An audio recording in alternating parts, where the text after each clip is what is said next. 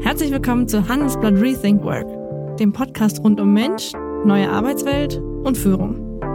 Ich moderiere diesen Podcast abwechselnd mit meiner Kollegin Kirsten Ludowig und ich bin Charlotte Hauenhorst.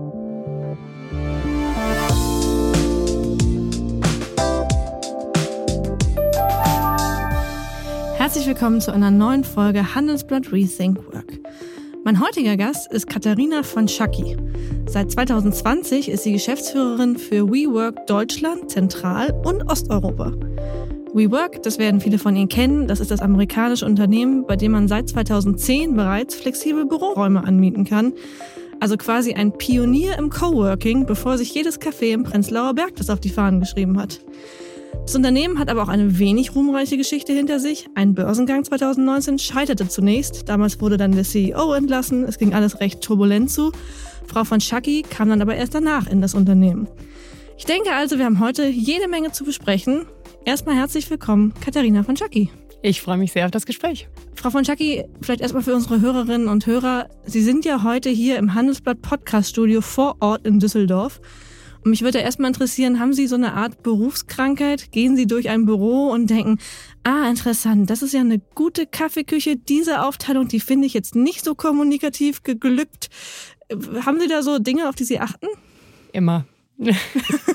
Der Kollege wird Ihnen schon sagen, dass wir schon besprochen haben, wie die Ausstattung eines Podcast-Studios aussehen muss, weil ich natürlich sowas auch in unserem Büro etablieren ja. möchte. Das ist ganz klar. Ich glaube, das ist tatsächlich so eine Berufskrankheit. Da kann man einfach nicht anders als mal nachfragen und Ideen aufnehmen. Aber was fällt Ihnen meistens so auf? Wo gucken Sie hin? Als erstes fällt einem immer die Lage auf. Mhm. Wo ist es? Wo befindet sich das Büro oder der Standort? Was gibt es drumherum? Ich glaube, das ist ja auch immer wichtig, auch für Mitarbeiter, dass man schaut, naja, wo kann man denn mittags hingehen, wo kann man denn abends hingehen, äh, wo kann man vielleicht auch Erledigungen mhm. ähm, machen und äh, dann, wie sieht das Büro von drinnen aus? Denn es geht ja darum, dass Mitarbeiter sich wohlfühlen, mhm. dass sie ja mehr als nur den Schreibtisch dort haben. Darum geht es ja. Aber wie sieht es aus? Also meinen Sie jetzt Design oder meinen Sie wirklich so die Aufteilung? Wie kommt man miteinander ins Gespräch? Das ist ja was, worüber viel gesprochen wurde, wenn Leute jetzt nach Corona zum Beispiel wieder zurück ins Büro kommen sollen. Wie sind Flächen, auf denen man spricht? Sowas? Beides. Ich glaube, sowohl die Fläche ist natürlich wichtig, wie ist die ausgestattet, hat man verschiedene Arten äh, von Möblierung, kann man sich zurückziehen, kann man sich austauschen, gibt es vielleicht auch einen Bereich, wo es ein bisschen Hintergrundmusik mhm. gibt. Äh, ist ja auch manchmal ganz schön, wenn man sich unterhalten möchte. Gibt es eine gute Kaffeemaschine? Gibt es was zu trinken? Aber natürlich auch, wie interagiert man? Also sind die verschiedenen Etagen den verschiedenen Bereichen zugeordnet? Finde mhm. ich auch mal ganz spannend. Wer tauscht sich miteinander aus? Gibt es eine Kantine? Mhm. Das sind ja auch so die Bereiche, äh, wenn man vielleicht auch, das finde ich immer schön, sich auch mit Bereichen, mit denen man vielleicht nicht im tagtäglichen viel zu tun hat, sich austauschen kann. Mhm. Das sind ja diese unerwarteten Anregungen. Finde ich immer spannend. Das ergibt sich ja meistens in der Kantine oder bei der Kaffeemaschine. Und schauen Sie auch, wer im obersten Stock sitzt oder ist das oldschool? Very old school, aber trotzdem ist es natürlich spannend. Vor allen Dingen wissend hier, dass es eine ganz tolle Dachterrasse gibt. Mhm.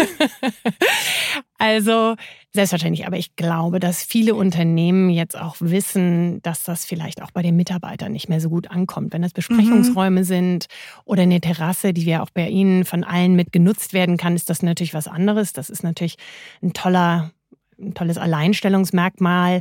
Ich glaube, das finden Mitarbeiter auch alle ganz spannend. Aber wenn dann nur der Vorstand sitzt, ich glaube, dass äh, gerade Bewerber bei den Unternehmen dann auch wissen, wie das Unternehmen gestrickt ist. Mhm.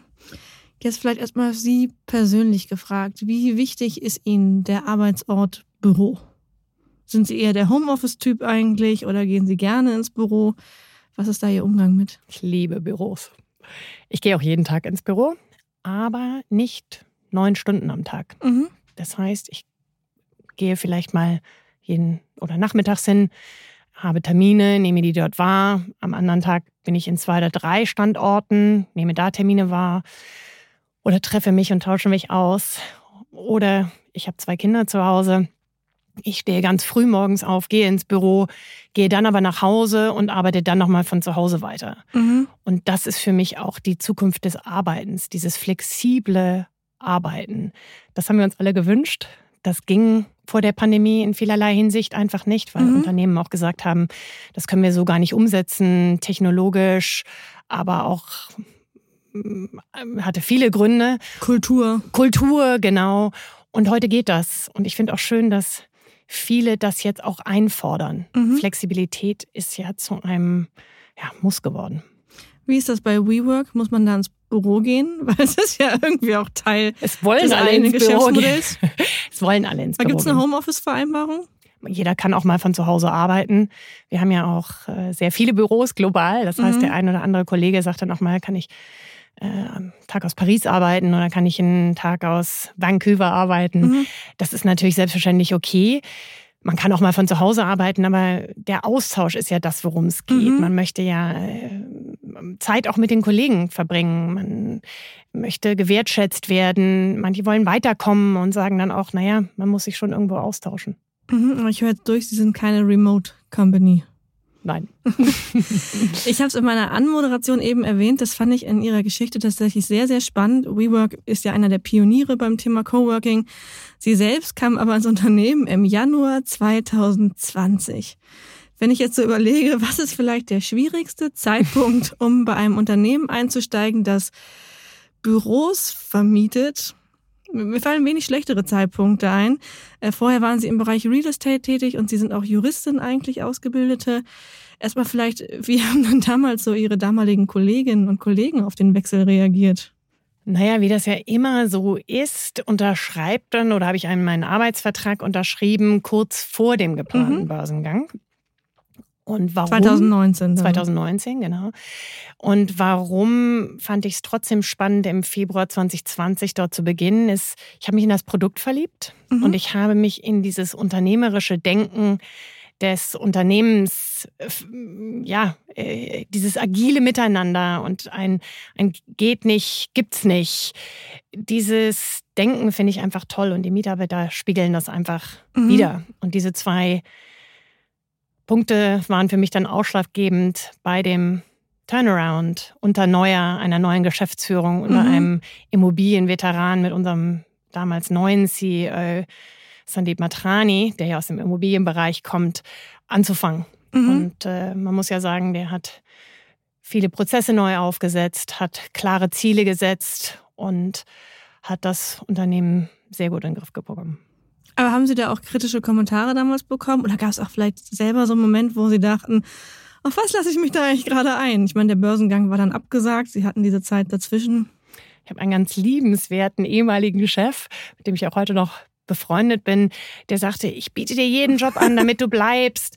Ähm, willst du das wirklich machen? Und mhm. ich glaube, wenn man an diese Transformation des Büros denkt und was da auf brach und was da WeWork ja auch vorhatte und diese Vision, die WeWork hatte, da wollte ich Teil des Ganzen mhm. sein und das mit mit ähm, nach vorne bringen. Ich glaube, womit natürlich keiner gerechnet hat, war die Pandemie. Mhm. Das kam ja dann auch noch mal oben drauf, dass ich gerade angefangen hatte, gerade die Kollegen und gerade die Immobilien mir angeschaut hatte. Und dann kam diese Pandemie, etwas mhm. von dem wir ja auch gar nicht wussten, wie das weitergehen sollte ich glaube, was wirklich ausschlaggebend ist, dass die Pandemie diese Flex, diesen Drang zur Flexibilität einfach wirklich nach vorne gestellt hat und uns sehr, sehr weit gebracht hat. Ich glaube, die meisten Mitarbeiter wollen diese Flexibilität nicht mhm. mehr missen. Und hätten wir das, wären wir dazu gekommen ohne die Pandemie, ich weiß es nicht. Wahrscheinlich hätte es viel länger gedauert. Aber vielleicht können Sie einmal so ein bisschen beschreiben, wie war die Situation dann? Sie haben also angefangen im Januar, sind da nach Berlin gezogen, wenn ich es richtig verstanden habe, waren vermutlich so voller Tatendrang. Und dann kommen die ganzen Meldungen rein. Äh, WeWork musste auch relativ schnell dann Büros schließen tatsächlich. Also natürlich am, am Standort China wurde schnell geschlossen, aber auch weltweit wurden Büros geschlossen. Ich glaube, es mussten auch relativ schnell schon 250 Angestellte entlassen werden. Wie, wie war die Stimmung da? Also Sie saßen dann in Ihrem Homeoffice und dachten irgendwie, okay, ich, ich bin doch hier für Büros zuständig. Wie hat sich das angefühlt? Ja, das Faszinierende ist ja, dass wir, wenn wir durften, haben wir auch während der Pandemie alle Büros mhm. offen gelassen. Mhm. Weil unser Anspruch ja ist, unseren Mitgliedern, wir nennen da unsere ähm, Mieter ja Mitglieder, mhm. eine Bürofläche zur Verfügung zu stellen oder einen Coworking Space. Mhm. Und das haben wir konsequent durchgezogen, wenn es denn die lokalen Gesetze erlaubt haben. Das fand ich toll. Was ich besonders toll fand, war, ähm, man hatte sich dann zu Hause arrangiert. Man hatte ja selber auch vielleicht nicht ausreichend Internetkapazität für zwei arbeitende Erwachsene und zwei Kinder, die auch noch ins mhm. Internet mussten. Nachdem man sich da arrangiert hatte, ähm, kommt natürlich die Frage auf, naja, was machen wir denn jetzt? Mhm. Also äh, faszinierend war dann, dass wir immer kundenorientiert gedacht haben. Und während der ersten Welle, also 2020, hieß es dann, was können wir denn für unsere Kunden noch machen? Mhm. Und da ist ein neues Produkt entstanden. Das heißt, in dieser schwierigen Phase haben wir weiterhin gedacht, was können wir unseren Mitgliedern bieten und haben ein Produkt ins Leben gerufen, was wir erst in sieben Standorten in New York ausprobiert haben, dann in ganz New York und dann weiter, wo man in jede WeWork-Immobilie gehen kann. Also man musste sich nicht einen festen Platz oder einen festen Tisch oder ein festes Büro buchen, sondern konnte mhm. dann das WeWork vielleicht auch ums Eck verwenden.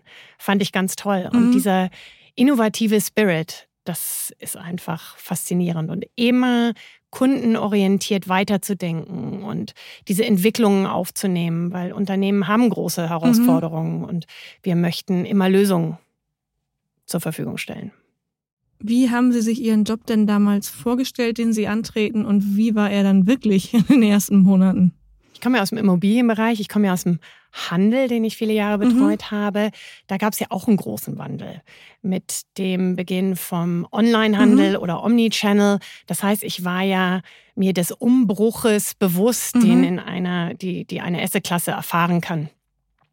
Und jetzt wollte ich auf der Seite sitzen, nicht des stationären Handels zu einem Online-Unternehmen, sondern ich wollte auf der Seite sitzen, die jetzt der Vorreiter war. Mhm. Und das ja, treibt an.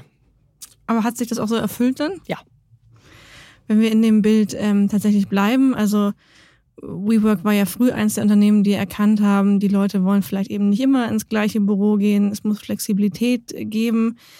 Wie hat sich das aus Ihrer Sicht jetzt weiterentwickelt, das Thema? Also eigentlich gab es eine Zeit lang eine Phase, wo Leute gesagt haben, die Menschen werden nie mehr zurück ins Büro gehen. Äh, es wird quasi das New Normal sein, dass wir alle nur noch remote arbeiten. Man kriegt die Leute gar nicht mehr zurück. Was davon hat sich erfüllt aus Ihrer Sicht? Ich glaube, wir haben alle gesehen, dass Remote-Arbeiten funktioniert, aber nicht auf Dauer. Mhm. Menschen sind einfach soziale Wesen, die suchen den Austausch, sie brauchen das Miteinander. Sie sind auch sehr viel produktiver, wenn sie miteinander kollaborieren können. Und viele Unternehmen haben das jetzt auch erkannt. Mhm. Dass das natürlich schwierig ist, verstehe ich, kann ich auch nachvollziehen. Es gibt ja die eine Denke, die sagt, wir müssen jetzt Ansagen machen dass alle fünf Tage ins Büro kommen müssen. Andere sagen, alle können ganz flexibel arbeiten. Dass das Büro ein, ein ähm, Raum ist, der auch für die Unternehmenskultur maßgeblich wichtig ist. Darüber sind wir uns, glaube ich, alle einig. Und jetzt muss man halt schauen, wie stattet man diesen Raum aus? Welche Technologien muss mhm. es geben? Wie kann man den gestalten? Und ganz wichtig, und das ist meines Erachtens der Umbruch, man muss auf die Mitarbeiter eingehen. Man muss wirklich schauen, nicht was die C-Suite möchte, sondern was möchten und brauchen die Mitarbeiter. Es geht um den Wurf Talent. Wie bekommt man denn die Talente? Danach muss man sich ja ausrichten. Und was wollen die Mitarbeiter? Was wären so die drei Trends, die Sie da identifiziert haben? Hm. Also was wollen Mitarbeiter? Flexibilität. Ich glaube, das ist das A und O. Ein Büro, das wollen mhm. auch Mitarbeiter, die brauchen einen äh, Arbeitsort, an dem sie sich zurückziehen können oder an dem sie sich austauschen können. Und das dritte, eine gute Kaffeemaschine, würde ich sagen, um diesen Austausch auch anzuregen und auch diese Unterbrechungen haben zu können ähm, vom Job. Da hat man einen, mhm. einen Grund, vielleicht da auch hinzugehen. Wenn man eine Kantine hat, ist natürlich auch schön. Aber so etwas. Die haben, ganz am Anfang haben wir einmal darüber gesprochen, dieses Thema Oldschool in der obersten Etage äh, sitzen. Gleichzeitig ist mein Eindruck ja schon, das Büro als Statussymbol, vielleicht ist es auch eine Generationenfrage, aber ganz weg ist es auf jeden Fall nicht. Es geht ja irgendwie schon auch darum, wer hat welche Aussicht, hat man ein festes Büro, muss man Desk-Sharing betreiben. Ähm, was ist da Ihr Blick darauf? Gibt es da vielleicht einen Wandel tatsächlich auch, dass diese flexiblen Büros von der jüngeren Generation anders angenommen werden? Vielleicht haben Sie da auch Kundenzahlen? Ja, ich glaube schon, dass ein Büro, wie Sie es beschreiben, ist ja so das Schaufenster des mhm. Unternehmens. Mhm. Das kann man schon sagen. Und spiegelt daraufhin auch die Werte, die Vision und auch die Arbeitsweise des Unternehmens wieder. Und darauf schauen ja auch die Bewerber. Mhm. Ich glaube, da kann man auch nicht sagen, das ein oder andere ist richtig oder falsch. Ich kenne aber viele Unternehmen, die sagen, es gibt kein exklusives Büro für den CEO mehr. Mhm. Wenn er im Büro ist, ist das sein Büro. Aber sonst ist das ein normaler Besprechungsraum, der von mhm. jedem genutzt werden kann. Das schafft natürlich auch eine ganz andere Atmosphäre in, in dem Unternehmen.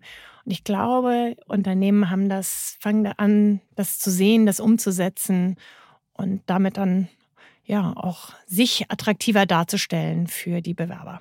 Aber da wäre für mich auch mal die Frage, sagt der CEO, ihr könnt das Büro benutzen und tut es dann auch jemand. Also, ähm, weil es ist ein bisschen wie, meine Tür ist immer offen, aber wenn niemand kommt, ist es halt völlig egal, dass die Tür offen ist. Ja, aber da finde ich die junge Generation ganz toll, die, wenn das jemand so sagt, das ja auch annehmen. Denn mhm. es wurde ja so gesagt, finde ich ganz toll. Man hätte sich das vielleicht früher so nicht getraut, aber die junge Generation, wenn das so angekündigt wird, na klar, dann setzt man sich da rein. Wie fühlt sich das denn da an, da zu mhm. sitzen? Vielleicht lässt man sich dadurch besonders inspirieren. Vielleicht ist das irgendwie besonders. Dann fühlt man sich vielleicht auch besonders gut oder denkt so, ja, jetzt komme ich auf ganz tolle Ideen. Warum nicht? Wie ist es bei Ihnen als Geschäftsführerin? Haben Sie ein festes Büro? Ich habe einen Arbeitsplatz mit allen zusammen und ziehe mich wie alle anderen auch mal zu einem vertraulichen Gespräch zurück oder zu einer Besprechung. Aber ich bin nicht anders als alle anderen bei uns im Büro. Das heißt, wir haben Telefonboxen, wir haben Besprechungsräume. Wir nutzen die alle gleich. Das heißt, Sie haben nicht den Schreibtisch mit den Kinderfotos und der persönlichen Deko, sondern Nein. Clean Desk. Ja, mehr oder weniger clean. Ich habe immer ein paar Sachen, äh, die da vielleicht noch in der Nähe liegen. Aber klar, man hat seine Tasche dabei. Man weiß ja auch nicht, aus welchem Büro man vielleicht am nächsten Tag arbeitet das hat man eigentlich ja alles dabei, auch mit seinem Laptop. Da ist man schon flexibel. Mich würde tatsächlich nochmal interessieren, die Frage, wie Corona eigentlich ihr Business beeinflusst hat. Also man kann es ja auch an den Zahlen sehen, die Umsätze von WeWork sind natürlich erstmal eingebrochen, viele Büros wurden abgemietet. Ich meine, das sieht man ja auch im Journalismus zum Beispiel, dass die meisten Verlage dann Flächen abgemietet haben als erste Maßnahmen, eben mit der Vorstellung, die Leute kommen eh nicht mehr zurück. Und in den letzten Jahren sieht man aber den Umsätzen dann wieder eine Aufwärtsbewegung. Wie haben Sie das erlebt? Gab es dann so eine Phase, in der alle gesagt haben, brauchen wir nicht mehr, sparen wir ein und jetzt kommt es langsam zurück? Oder sind es andere Unternehmen, die jetzt zu Ihnen kommen? Naja, wir haben ja ein sehr äh, differenziertes Portfolio an Mitgliedern. Mhm. Selbstverständlich gab es Unternehmen, und dafür stehen wir ja auch, die flexibel dann sagten, oh, wir müssen Geld sparen, sofort. Wir wissen nicht, ob wir sonst weitermachen können. Wir wissen nicht, was wir für Kosten haben und haben dann vielleicht auch in Mitgliedschaft eingestellt. Aber das waren häufig dann auch die ersten, die dann wieder neue Mitgliedschaften mhm. abgeschlossen haben. Und für die gleichen Flächen oder dann für weniger? Je nachdem. Ich glaube, viele Unternehmen sind ja auch in der Pandemie gewachsen, mhm. haben dann zusätzlich Flächen schnell bezugsfertig gesucht das verändert sich jetzt gerade mit dem Umbruch mit Tech. Jetzt kommen die Tradierteren zurück. Das ist ja das Spannende daran. Ich glaube, Unternehmen wandeln sich und Unternehmen haben wechselnde Anforderungen an Fläche. Und wie kann man das in einem traditionellen Büro darstellen? Das, mhm. das ist schon möglich, aber man kann vielleicht auch sehr viel nachhaltiger handeln, wenn man in einem flexiblen Büro ist, wenn man sagen kann, naja, ich brauche fünf Tage die Woche gar nicht zehn Besprechungsräume. Das kann ja auch jemand anders dann mal nutzen. Oder ähm, man möchte ähm, äh, man möchte sich irgendwo mit anderen Unternehmen auch austauschen. Ich glaube, das ist einfach eine Entwicklung, die ganz spannend zu sehen ist. Viele ich komme ja aus dem Real Estate-Bereich und viele Unternehmen mussten ja 10 oder 15 Jahresverträge abschließen. Mhm. ich glaube, das wird sich dramatisch ändern. Wer kann denn heute sagen, wie das Unternehmen, das eigene Unternehmen in 10 oder 15 Jahren aussieht, was heute die Anforderungen sieht? Will man da wirklich sich so langfristig festbinden? Ja, wir werden sehen. Ich bin, also ich, ich beobachte so zwei Trends. Halt zum einen, dass die sagen, die damals abgemietet haben, ups, die Leute wollen doch wieder zurück und äh, was machen wir jetzt eigentlich? Gleichzeitig aber natürlich auch diese extreme Individualisierung. Also dass ähm, wir haben jetzt zum Beispiel beim Handelsblatt eine 50% Remote-Regelung. Das heißt, 50% kann ich quasi arbeiten, wo ich möchte. 50% kommt man zum Standort rein. Und das hört man ja auch von vielen anderen Häusern. Mich würde tatsächlich interessieren, wie Sie so den, also die Zukunft schauen, ist natürlich schwierig, aber wie sehen Sie so den Trend? Glauben Sie, es wird sich bei so 50-50-Regelungen einpendeln? Glauben Sie, das Büro gewinnt an Bedeutung zurück oder sind da Dinge passiert, die man auch nicht mehr rückgängig machen kann? Das Büro hat eine wichtige Bedeutung. Ich glaube, man dachte am Anfang der Pandemie, vielleicht braucht man gar kein Büro mhm. mehr, aber ich glaube, es ist gar keine Debatte mehr, ob man ein Büro braucht, mhm. sondern wie das ausgestattet sein muss. Und da muss man sich danach richten. Ich glaube, viele wollen nicht mehr neun Stunden, fünf Tage die Woche ins Büro kommen. Mhm. Mache ich ja auch nicht.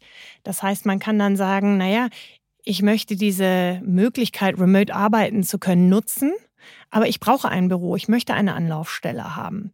Und ich glaube, das ist das, wo es hingeht. Ich glaube, das ist, was viele Unternehmen sehen. Sie müssen ein flexibles Büro zur Verfügung stellen, aber das muss halt flexibel auch genutzt werden. Mhm.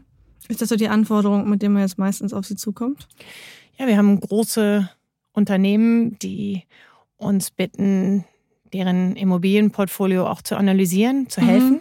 zu schauen, was braucht man denn. Wir haben daraufhin auch jetzt kürzlich wieder eine Innovation entwickelt, und zwar eine Software, um zu schauen und unseren Mitgliedern diese zur Verfügung zu stellen, ob und wie Räume und Schreibtische genutzt werden. Mhm. Denn darum geht's ja auch. Man also möchte Auslastung. Wissen, genau. Wer möchte, man möchte auch wissen, wer ist denn heute im Büro? Ach ja, dann gehe ich auch ins Büro. Mhm. Darum geht's ja. Dass man vielleicht auch mal diesem zufälligen, vielleicht am Chef begegnen möchte an der Kaffeemaschine oder so. Das sind ja so die Sachen, man muss ja wissen, ob die Person da ist. Ich glaube, das sind die Weiterentwicklungen. Die, die Fläche muss interessant und vielseitig sein und die Unternehmen müssen sich dem so ein bisschen anpassen. Mhm. Nun gibt es ja gerade eine neue Bedrohung, Anführungszeichen. Seit dem Ukraine-Krieg reden wir viel über Energiekrise, Finanzkrise. Wie haben Sie da den Markt beobachtet? Weil natürlich überlegt man in dem Moment auch, also Sie haben es schon gesagt, während Corona haben viele eingestellt, jetzt wurden viele auf einmal wieder entlassen. Äh, Wachstum ist vielleicht nicht mehr unendlich. Sehen Sie da eine Zurückhaltung auf einmal, dass man vielleicht auch bei Mietausgaben wieder sparen möchte? Ich glaube, Flächen flexibler zu nutzen, ist ja auch immer mit Kosten verbunden, mhm. dass man sagt, naja, braucht man jetzt noch ein 8000 Quadratmeter HQ oder reichen 3000 mhm. und man mietet sich zusätzlich den Besprechungsraum dazu oder den Workshop-Raum oder ähm, zieht noch ein, zwei andere Standorte mit dazu, wenn sich die Teams irgendwo treffen wollen. Ich glaube, dass sich das so verändert. Mhm. Selbstverständlich wird auf die Kosten geachtet, das verstehe ich auch, das ist auch nachvollziehbar. Ich glaube, dieser Aspekt Nachhaltigkeit wird auch immer wichtiger. Man kann natürlich jedes Mal sein Büro umbauen. Ist das nachhaltig? Mhm. Muss man sich auch überlegen, braucht man seinen exklusiven Besprechungsraum? Das hatte ich ja vorhin schon erwähnt. Kann man das irgendwie anders nutzen? Kann man das teilen? Ich glaube, diese Themen kommen jetzt alle auf. Aber glauben Sie, dass Sie jemals nochmal so viele Standorte haben oder viele, so viele Büros haben werden mit WeWork wie jetzt zum Beispiel vor der Pandemie?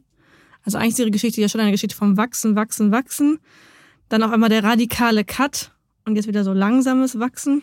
Ich glaube, das Wichtige ist, dass man nachhaltig wächst. Das ist das, worauf wir auch setzen. Wenn wir also an einem Standort aus, gut ausgelastet sind, dann schauen wir natürlich schon nach neuen Flächen, selbstverständlich, weil wir sehen, lesen und hören, dass der flexible Büromarkt stets weiter wachsen wird. Ich glaube, in Deutschland sind wir bei drei oder vier Prozent des gesamten Büromarktes. Die letzten Zahlen, die ich gerade gesehen habe, waren, dass Unternehmen meinen, dass er auf 20 Prozent wachsen wird.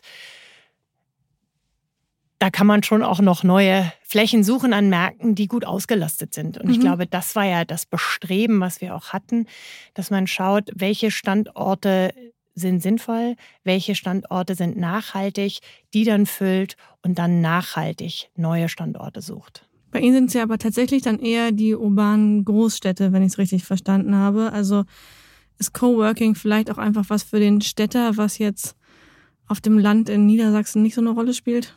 Ich kann das sagen, ich komme aus Niedersachsen. Ich auch. ja, da gibt es sicher auch Anbieter. Also unser Fokus ist tatsächlich in den großen Städten in sehr guter zentraler Lage. Warum? Weil wir dort den Bedarf sehen, dort auch die Qualität mhm. liefern können, die wir wollen und die wir in über 700 Standorten immer nachhalten. Und natürlich kann man auch äh, in Braunschweig in ein Coworking-Café gehen, aber das ist ja nicht das, was ein globales Unternehmen oder auch ein, ein Selbstständiger mit WeWork in Verbindung bringt. Mhm. Man möchte eine tolle, flexible Fläche, in der, der die gut angebunden ist, in äh, der man in der Nähe auch mal ins Restaurant gehen kann. Mhm. Das sind ja so die Anforderungen, die wir haben. Es gibt aber genug Mitstreiter, die auch auf andere Schwerpunkte setzen. Das ist ja auch schön. Nach einer kurzen Unterbrechung geht es gleich weiter. Bleiben Sie dran. Bist du auf der Suche nach Inspiration und Netzwerkmöglichkeiten? Dann ist das Summer Camp der Handelsblatt Media Group genau das Richtige für dich. Treffe über 800 EntscheiderInnen, nimm an interaktiven Workshops teil und werde Teil der einzigartigen Camp Community. Wir wollen gemeinsam mit dir die Zukunft unserer Wirtschaft gestalten und aktuelle Herausforderungen angehen. Erfahre mehr und sichere dir noch heute dein Ticket auf hmg-summercamp.de. Nun, wenn wir über das Thema New Work reden, reden wir ja auch immer über das Thema Kultur und die kulturellen Veränderungen im Büro. Ich muss jetzt natürlich nochmal fragen, Sie sind ja 2020 zu WeWork gekommen. Wie gesagt, vorher war dieser Börsengang. Vorher ist dann ähm, der CEO Adam Neumann abgetreten, über den es ja, ich, ich werde jetzt gar nicht alle Geschichten auflisten, Sie kennen sie, aber ähm, es ging unter anderem um Gratisbier, eine Fredboy-Culture, um sexuelle Belästigung. Also es war schon eine lange Liste von Dingen, die offenbar in der Führungsetage nicht so lief. Wie haben Sie das dann erlebt, als Sie in Deutschland angefangen haben? Gab es eine Aufarbeitung dieser Zeit? Haben Sie vielleicht auch so ein bisschen die Aufgabe bekommen, einen Kulturwandel mitzubringen? Das kann ich nicht sagen, weil ich, wie gesagt, nach dieser Zeit kam. Aber Kultur hinterlässt ja Spuren. Ich glaube, die Aspekte, die wir weiterhin haben und die die Mitarbeiter auch weiterleben, sind diese Agilität, dieses Miteinander, mhm. Weiterkommen, auch, dass man vielleicht außerhalb des Arbeitens mal was gemeinsam macht, sei das eine Yogastunde oder dass man sich trifft, um irgendetwas zu unternehmen. Wir haben ja auch ein Community-Team, was sich ja auch darum kümmert, diese Events auch unseren Mitgliedern zur Verfügung zu stellen und zu organisieren. Darauf liegt der Fokus. Mhm. Und der Teil ist schon meines Erachtens innovativ, weil man mehr bieten muss in einem Büro als nur einen Schreibtisch. Man kann da Päckchen abgeben, mhm. man kann sich da seine Online-Lieferungen äh, liefern lassen. Man kann einfach wahnsinnig viel machen. Und der Teil ist das, der weiterhin bei uns ganz groß geschrieben ist. Jetzt sind Sie aber so ein bisschen drumherum geschifft. Ähm, Gab es denn irgendeine Aufarbeitung dieser Zeit? Also wurde das mal besprochen, was da passiert das war ist? bei uns gar nicht notwendig. Ich kann ja immer nur über Deutschland und Europa reden. Das war bei uns als solches gar nicht notwendig. Wir hatten eine wirklich sehr teamorientierte äh, Miteinander. Ähm, das war bei uns so nicht notwendig. Aber es strahlt ja trotzdem ab, wenn dem Mutterkonzern sowas passiert. Also ich kann mir jetzt nicht vorstellen, dass WeWork Deutschland sich davon so komplett frei machen konnte.